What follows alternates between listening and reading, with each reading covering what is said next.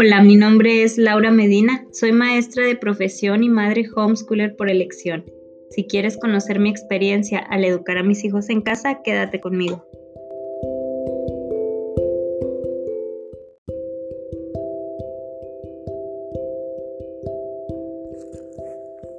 En este episodio te platicaré qué es lo que hacemos y hemos dejado de hacer para ir tomando un estilo propio.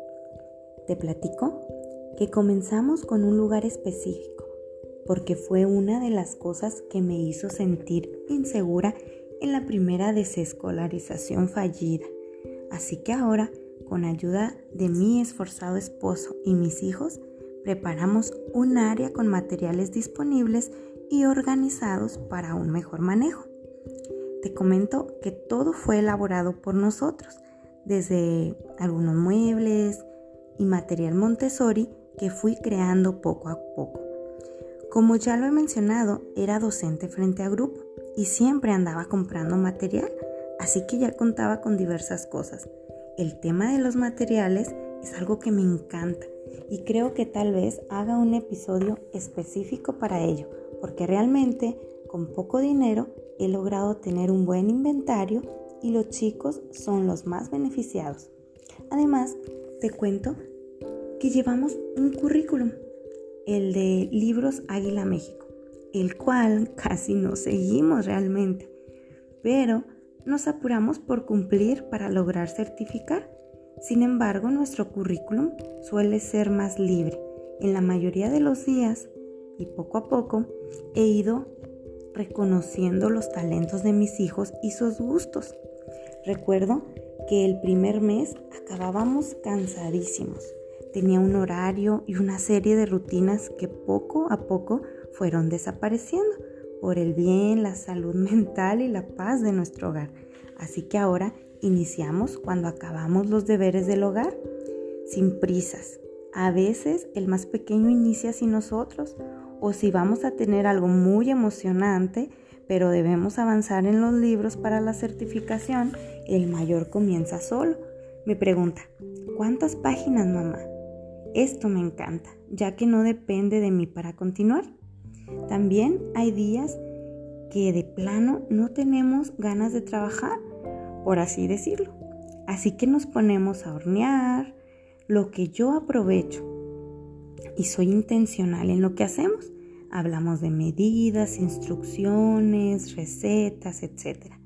El mayor se encarga de leer y el menor va tratando de identificar lo que está escrito. Como una convicción personal, trato de utilizar lo menos posible videos. Opto por comprar revistas, cuentos, libros, como enciclopedias, diccionarios, entre otros. Otras veces los veo tan emocionados divirtiéndose con algún juego que acaban de inventar que no los molesto.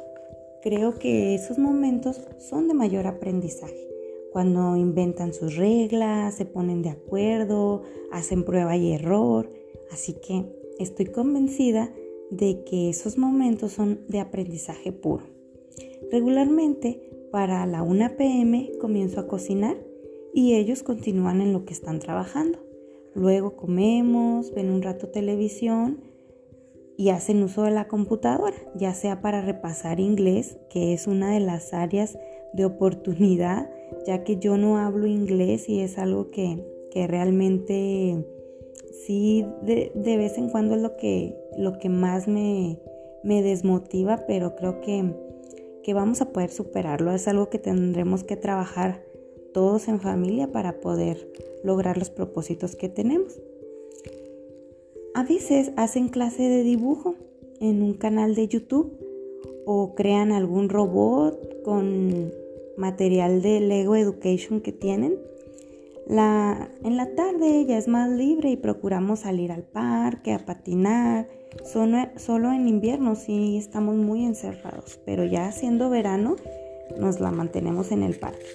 Sin embargo, procuro estar alerta porque cada momento de la vida tiene sentido en su formación. Procuro que iniciemos con programación neurolingüística, con unas bellas frases de la filósofa Charlotte Mason de la cual está impregnada nuestro día. pero que también es digno de tener un episodio propio. Además de que siempre oramos para que Dios ponga en nuestro corazón tanto el querer como el hacer, así como detalles que se puedan presentar. Como el Señor, como le pido al Señor, dale un corazón compartido a Diego, ayúdale a poder tomar turno, que su deseo sea menos fuerte a su voluntad de hacer lo correcto. Y así, ejemplos, ¿verdad? O sea, si, si uno de ellos está batallando con un área, pues oramos todos juntos por ello y creo que nos, sí nos ha, nos ha funcionado. En, un, en algún momento alguien, alguien me lo dijo y creo que desde ese momento no, he, no hemos dejado de hacerlo y es el Señor quien, quien ilumina nuestras mañanas y quien hace su obra en mis hijos. Procuramos cada mes trabajar con algún valor, lo identificamos conceptualmente, en pasajes de la Biblia, en cuentos o en situaciones comunes.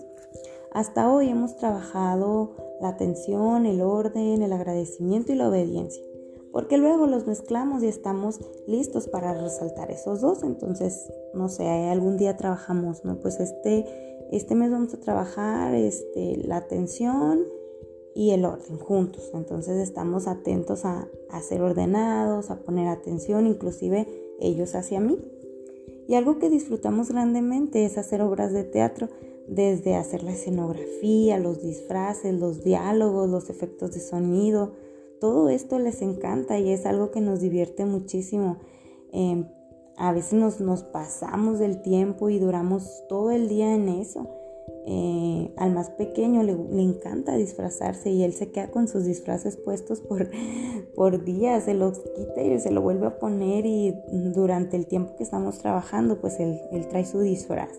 Así que las obras de teatro es algo que verdaderamente los divierte, les emociona, ponen todo su empeño, son muy buenos haciéndolas.